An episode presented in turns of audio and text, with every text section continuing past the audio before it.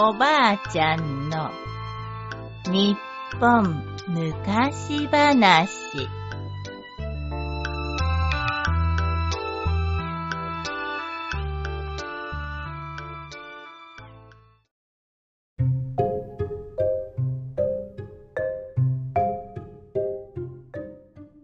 エビの腰はなぜ曲がったか。昔は誰もが一生に一度はお伊勢参りをしたいと考えていました。それは人間も動物も同じことです。ある日のこと、この世で自分が一番大きいと思っている蛇が、お伊勢参りに行くことになりました。蛇は大きな体をずりずり引きずりながら、太陽がギラギラと照りつける道を張っていきます。それにしても、なんて暑いんじゃ。そこへ、なんとも涼しげな日陰が目の前に広がりました。こりゃありがたい。まるで生き返ったようじゃ。日陰で休んで元気になった蛇は、またずりずりと進みます。すると突然、ものすごい風が吹いたかと思うと、蛇の大きな体は風に吹き飛ばされてしまいました。なんと、その風は、大きな大きなわしの羽ばたきだったのです。さっきの涼しい日陰は、わしの影だったのです。このわしが吹き飛ばされているなんて、なんという足だ。あまりのことに、蛇が呆然としていると、その大わしが言いました。驚かせて悪かったな。何しろ、わしくらい大きなものは、この世におらんからな。自慢じゃないが、わしが本気で羽ばたけば、下は嵐になるからな。あはははそんなに驚かんでもよい。別にお前のように小さいものをいじめたりはせんから。さて、それではお伊勢参りに行くとするか。ほれ、そこのちびすけ。何かに捕まっていないと吹き飛ばされるぞ。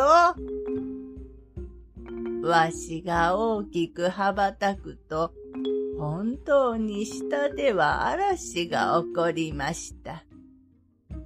そして三度ほど羽ばたくと、そこはもう海の上でした。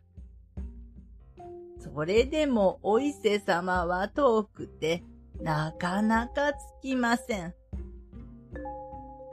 日の暮れる頃になると、さすがのわしも疲れてきました。どこかに休むところはないものか。わしがあたりを見回すと、少し先に何やら棒のようなものが海から突き出ています。これはちょうどよい。わしはそれに止まって一晩ゆっくり羽を休めました。次の朝、わしはまたお伊勢様を目指して飛び立ちました。それから一日中、わしは飛び続けましたが、まだお伊勢様にはつきません。はあ、さすがにお伊勢様は遠いところじゃ。そろそろ休みたいが、どこかに良い場所は。おあったあったちょうど昨晩に休んだのと同じような棒が、また海の中から突き出ていました。わしはその棒に止まると、何気なしにその棒の上を散歩しました。すると突然、誰だ？わしのひげの上で歩き回ってるのは。くすぐったくてたまらんから、早く降りろ。という声とともに、棒が波を割って持ち上がりました。棒と一緒に持ち上げられたわしは、下を見てびっくりです。なんと、わしが乗っていたボートは、大き大きな伊勢海老のひげの先っぽだったのです。わしは一日中飛んで、伊勢海老の片方のひげからもう片方のひげへと移動しただけでした。うひゃーはこんな大きなやつがいたのか。ほら、驚くのは構わんが、いつまでヒゲの上に乗っておる。そんなところにおられては、くすぐったくて、くしゃみが。え、え、えくしょーんエビがくしゃみをすると、その勢いでわしは空の彼方へ吹き飛んでしまいました。さて、今度は伊勢エビがお伊勢参りに出かけました。ところがそんな伊勢エビでもお伊勢様にはなかなかつきません。やがて夜になったので、疲れた伊勢海老は大きな山の真ん中に体を休めるのにちょうどいい穴を見つけて、その中に潜り込みました。そして、一晩ぐっすりと眠った伊勢海老が、ああ、よく寝たな。さて、そろそろお伊勢様に出発しようか。